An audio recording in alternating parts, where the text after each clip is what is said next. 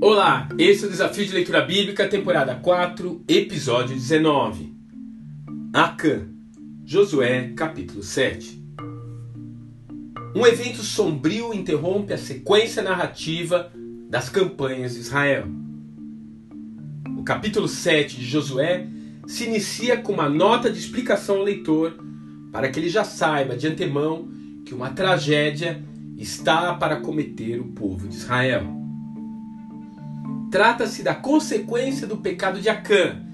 Por esse motivo, o exército hebreu foi vergonhosamente derrotado em sua investida contra a pequena cidade de Ai.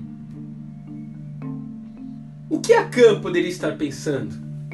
Ele era descendente de Abraão, sabia como Deus havia agido no deserto com os rebeldes, conhecia a ira de Avé tinha ouvido as ordens claras dadas por Josué ao seu povo.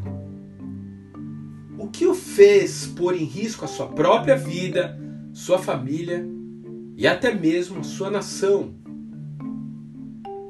Em meio a toda a gritaria do ataque a Jericó, ele escolheu ouvir a voz da cobiça sussurrada em seu coração.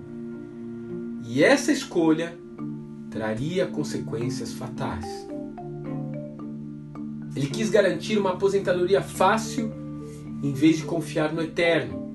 Ele quis arriscar a possibilidade de Deus estar olhando para o outro lado no momento em que embolsava o seu furto. Como em um jogo de pôquer, ele pagou para ver se de fato alguém poderia transgredir a lei e isso passar despercebido da justiça divina. Seu crime não parou aí, como diria o salmista, um abismo chamou outro abismo. Salmo 42, 7. O seu pecado trouxe morte ao exército de Avé. Mas nem mesmo isso foi suficiente para ele se arrepender. Ele viu o exército ser derrotado e não falou nada para ninguém. Viu Josué em uma atitude ridícula, questionando o Senhor pelo que havia acontecido e ficou quieto. Foi preciso o líder de Israel peneirar tribo por tribo, clã por clã, família por família, até chegar a Acã. Somente nesse momento ele se dignou a confessar os seus delitos. Como a família de Acã, às vezes encobrimos não apenas os nossos pecados, mas também os dos outros. Sabemos que um ex-viciado voltou a beber, por exemplo, mas fingimos que isso não é nada.